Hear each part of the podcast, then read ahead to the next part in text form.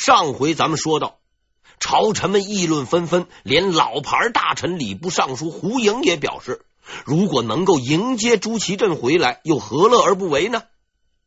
面对这一境况，朱祁钰终于坐不住了，他决定召开一个朝会，狠狠的训斥一下那些大臣。王直、胡盈、于谦等一干重臣全部到会。会议开始，朱祁钰是一反常态，以严厉的口气数落了瓦剌的恶行，并表示与瓦剌之间没有和平可言。还没等大臣们回过神来，他就把矛头对准了王直：“你们这些人，老是把这件事情拿出来说，到底想干什么？”话说到这个地步，大大出乎王直的意料。但这位硬汉也真不是孬种，他居然顶了皇帝一句：“太上皇被俘，早就应该归附了。如果现在不派人去接，将来后悔都来不及。”要说这王直也真是猛人，竟然敢跟皇帝掐架。他的这种冲动不但对解决事情毫无帮助，反而彻底激怒了朱祁钰。朱祁钰听到王直和他顶嘴，更加火冒三丈，大声喝道：“我本来就不稀罕这个位子，当时逼着我做皇帝，不就是你们这些人吗？怎么现在跳出来说这些话？”王直真的傻眼了。他没有想到皇帝竟然如此暴怒，现场大臣们也不敢再说什么，一时气氛十分尴尬。此时，一个冷眼旁观的人站出来，打破了这种尴尬。这个人是于谦，他说：“皇位已经由天意安排定了，绝不可能有别的变化。”大家也不要再说了，天位已定，宁复有他。这句话真是比及时雨还及时。朱祁钰的脸色马上就阴转晴了。于谦见状，趁机表示：众大臣要说派遣使者，不过是为了边界安全而已，还是派人去的好。于谦的这一番话让朱祁钰态度缓和下来，对于谦连声说道：“那就依你，依你。”我以前每回看到此处啊，都不由得自心底佩服于谦，不但勇于任事，还如此精通帝王心术，实在是不简单。计划已定。大明派出了自己的使者，这个使者的名字叫做李石，他当时的职务是礼部侍郎。在这里特意指出此人的职务，是因为其中存在着很大的问题。大家知道，侍郎是副部长三品官，外交人员也要讲究个档次的。这样的级别出访，按说已经不低了。似乎可以认为朱祁钰对这次出使是很重视的，但我查了一下资料，才发现别有玄机。就在几天之前，这位叫李石的仁兄不是礼部侍郎，他原先的职务仅仅是一个给事中七品官，直到出发前才匆忙给他一个职称，让他出使。既然是正式出使瓦剌，自然有国书。可这封国书也有很大的问题，其大致的内容是这样的：你们杀了大明的人，大明也能够杀你们。我大明辽阔，人口众多，之所以不去打你，是怕有违天意。听说你们已经收兵回去。看来是已经畏惧天意，朕很满意，所以派人出使。大家看看，这像是和平国书吗？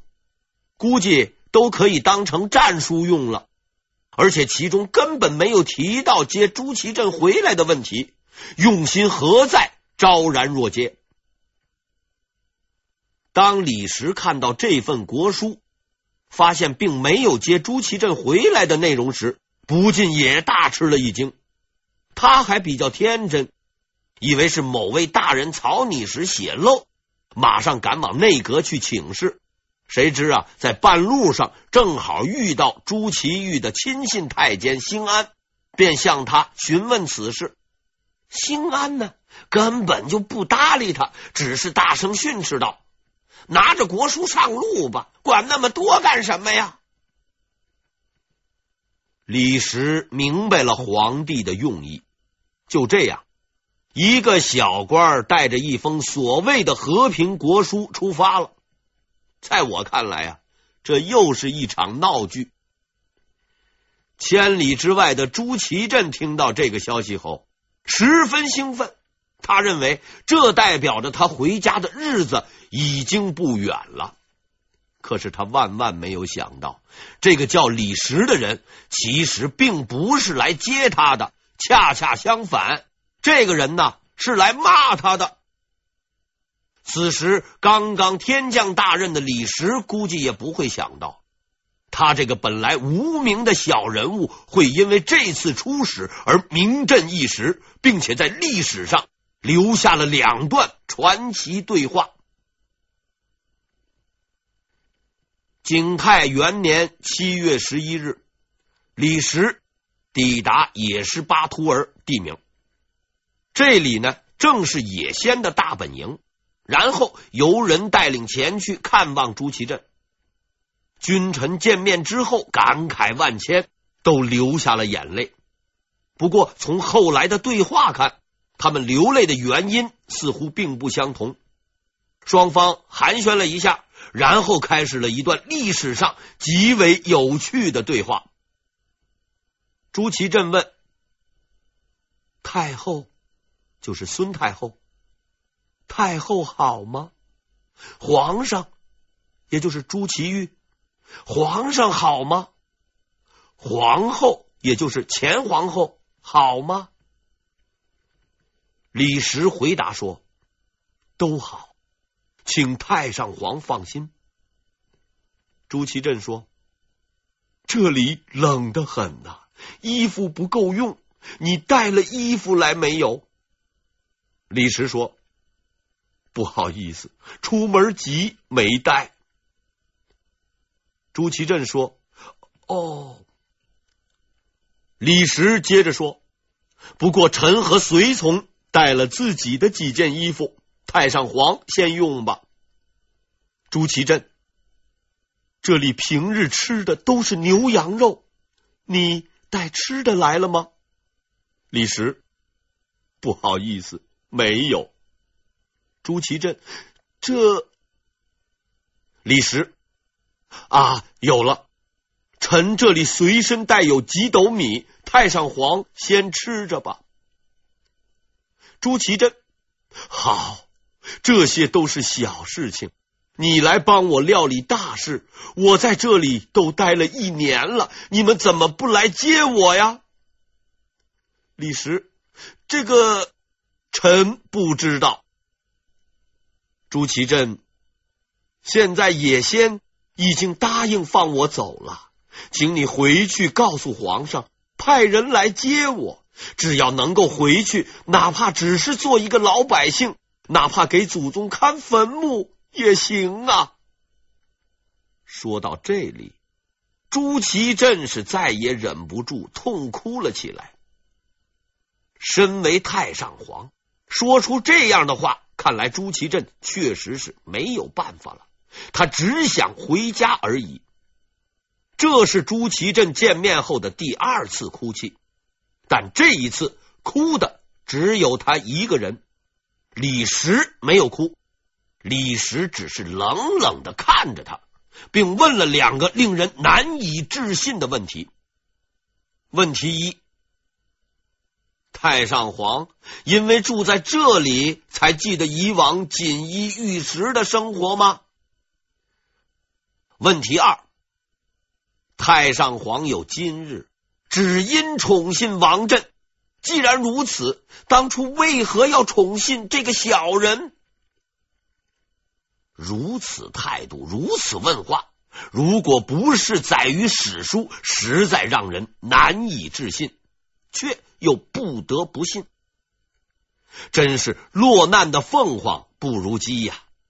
一个小小的芝麻官，竟然敢用这种口气去嘲讽太上皇。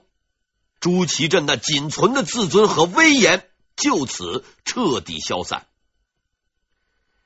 朱祁镇听到这两个问题，心中是百感交集。他无法也不能回答这两个问题，唯有失声痛哭。我用错了王振，这是事实。但王振在时，群臣都不进言，现在却都把责任归结于我。到了这个地步。也没啥可说的了。李石结结实实的把太上皇训斥了一顿，便离开了他的营帐，去见野仙。野仙看完了国书，倒也不怎么生气，看来脾气啊总是由实力支撑的。野仙很奇怪的问李石：“怎么国书中不提接朱祁镇回去的事呢？”李时。没有回答野先，因为啊，他也不知道，即使知道，他也不能回答。野先接着说道：“你回去告诉皇帝，只要派几个太监大臣过来，我就马上派人送去，这样可行？”李时仍然是支支吾吾、吭吭哧哧的，啥也没有说出来。毕竟。他只是个芝麻官，哪里有这样的发言权呢？也先看李实没有什么反应，急得不行，说出了这段话中最为经典的一句：“太上皇留在这里，又不能当我们的皇帝，实在是个闲人。你们还是早点把他接回去吧。”堂堂一代枭雄。竟然说出了这样的话，着实让人哭笑不得。可怜的野仙也实在是没有办法了。一个不知所谓的使者，一个哭泣的太上皇，一个无奈的部落首领，这场闹剧般的出访就此结束。朱祁镇还得老老实实的待在他的蒙古包里。他终于明白。自己回去的可能性已经不大了。李实呢，倒是相当高兴。他本来是一个芝麻官，这回不但升官，还出国访问，见了回世面，骂了一把太上皇。野先从李实的反应中发现，这个人并不是什么大人物，而朱祁镇除了在这里浪费他的粮食外，好像啊也没有什么其他的作用。于是他决定再派一批使臣出使大明，务必把这个累赘丢出去。此次他派出的使臣名叫皮勒马尼哈马，这个名字很有特点。估计野先本人对这次出访也不抱多大的希望，因为这已经是第六批使臣了，指望出现外交奇迹似乎也不太现实。可偏偏就是这位名字很有特点的仁兄，促成了一位关键人物的出场，并最终将朱祁镇送了回来。皮勒马尼哈马受命来到了京城，到这里后，他才发现根本就没有人把他当回事儿。草草的找了个招待所安排他住下后，就没有人再管他了。别说皇上上书接见，几世中也没看到一个。皮勒马尼哈马心里发慌。他虽然读书不多，倒也有几分见识，明白这样下去回去那是交不了差的。苦思冥想之下，竟然想出了一个不是办法的办法——上访。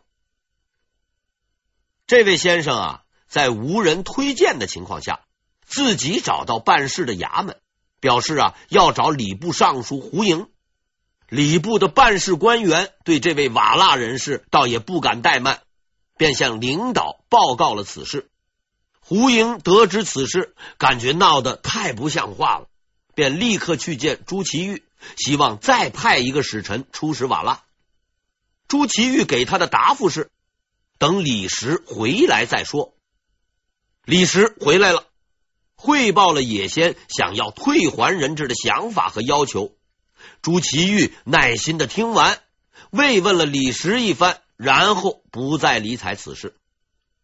王直等人实在看不下去了，坚持要求再派使者。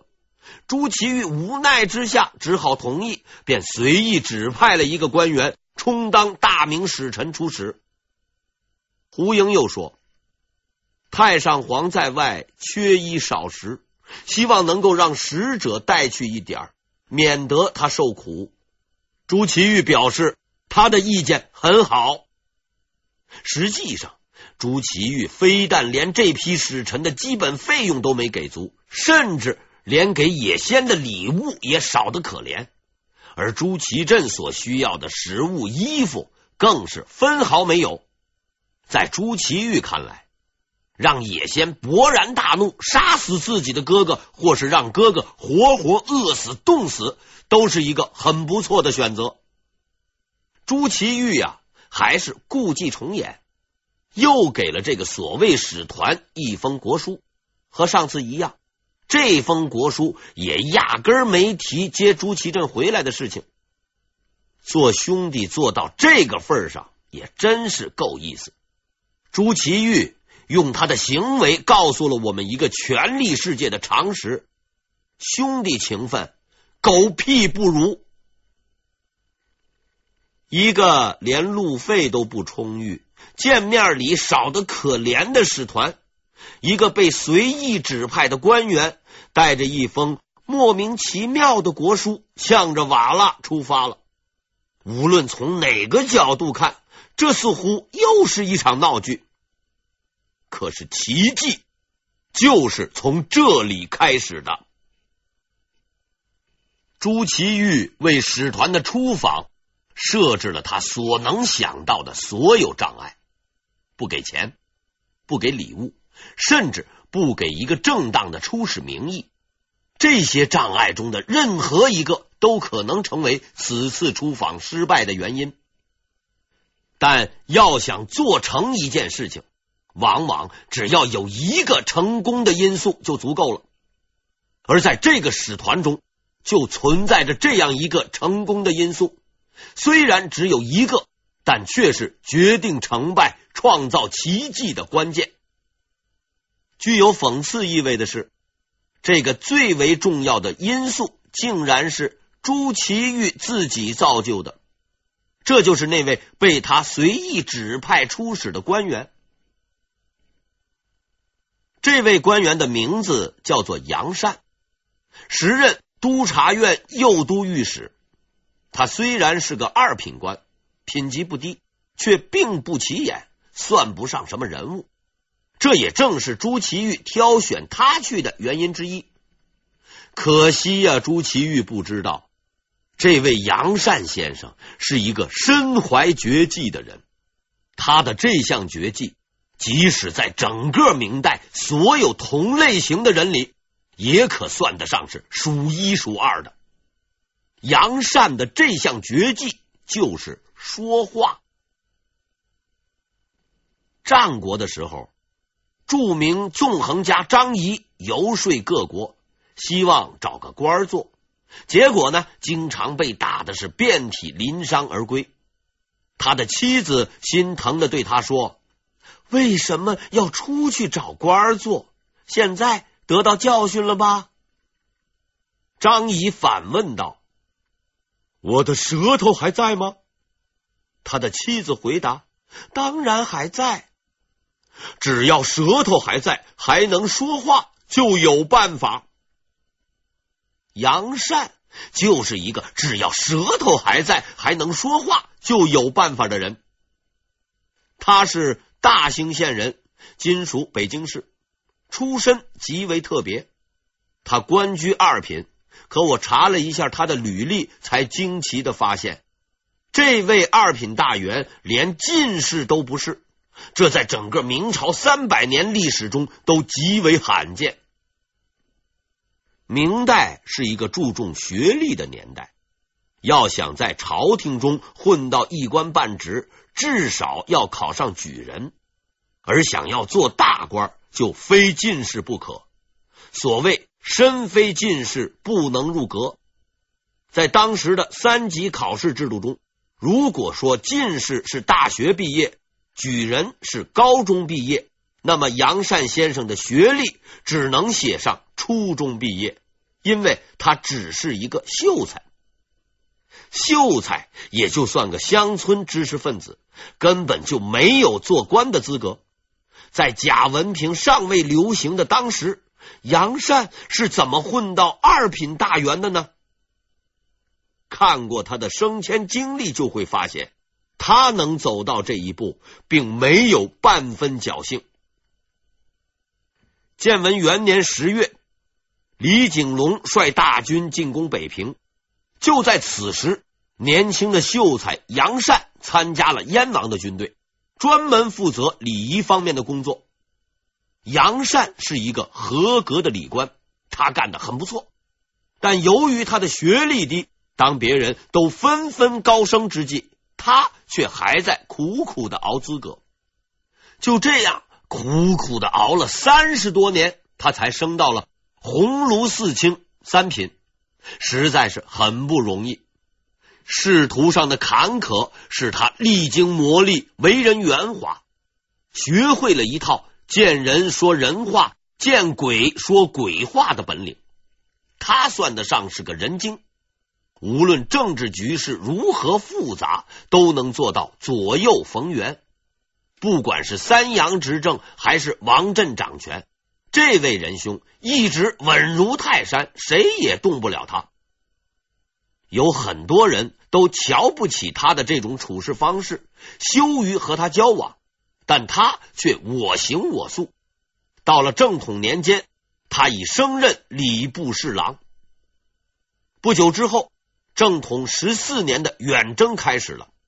此时已经六十多岁的杨善也随军出征。要说他还真不是一般的厉害。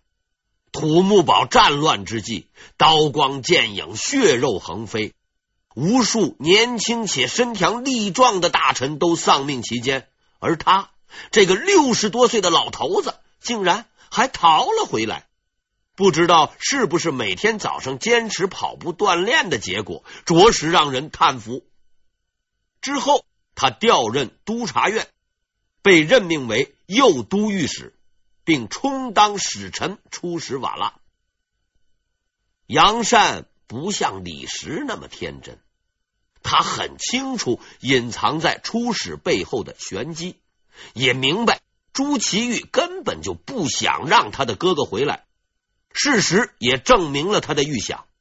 这个所谓的大明使团，一没钱，二没物，甚至连个出使的具体说法都没有。没有人支持，也没有人看好。在大家的眼中，这又是一次劳而无功的长途旅行。但是杨善还是满怀信心的上路了，他决心创造奇迹，即使什么都没有，他也要把朱祁镇带回来。凭什么？就凭他的那张嘴。